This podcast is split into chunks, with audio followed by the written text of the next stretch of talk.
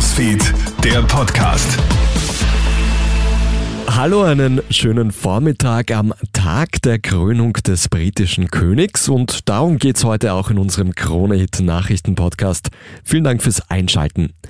In London herrscht heute also der absolute Ausnahmezustand. Zum Mittag ist es soweit, dann wird Charles III. ganz offiziell zum König gekrönt.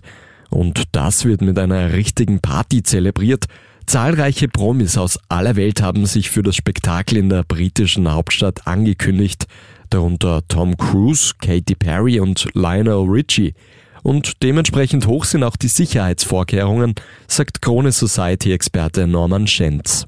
Die Sicherheitsvorkehrungen sind enorm. Also es gibt eigentlich keine Maus, die da rein oder raus darf. Und ich meine, wir sprechen ja alleine auf dem Konzert mit etwa 20.000 Gästen, ja, wo es dann auch eben schlussendlich einen Krönungschor mit eben Stars wie Take That und Co. geben wird. Da wird es natürlich genau so sein, dass eben niemand unbewacht rein oder rauskommt. Auf KroneHit.at findest du übrigens einen Live-Ticker mit den wichtigsten Infos und Updates zur königlichen Krönung.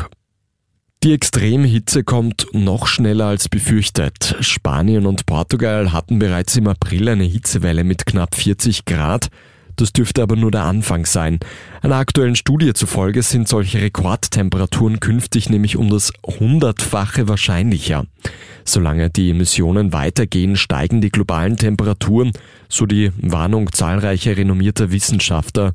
Hitzewellen werden demnach häufiger, länger und vor allem heißer. Trachten bekommen bald ein Gütesiegel. Die EU hat sich jetzt nämlich auf ein Gütesiegel für traditionelle Produkte wie Glas, Porzellan, Textilien oder Schmuck geeinigt. Das soll Qualität garantieren, Familienbetriebe stärken und Fälschungen verhindern. Nicht nur Trachten, sondern auch die Wiener Schneekugel, Kommuntener Keramik und zahlreiche andere Produkte erhalten das Gütesiegel.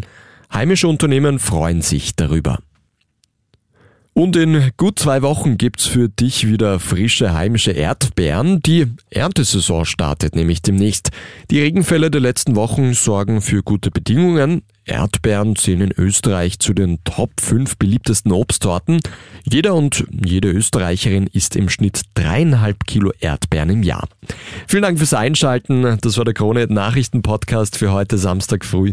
Ein weiteres Update, das hörst du dann wieder am Abend. Alle anderen Infos findest du in der Zwischenzeit auf KroneHit.at. Einen schönen Tag noch. Krone Hits, Newsfeed, der Podcast.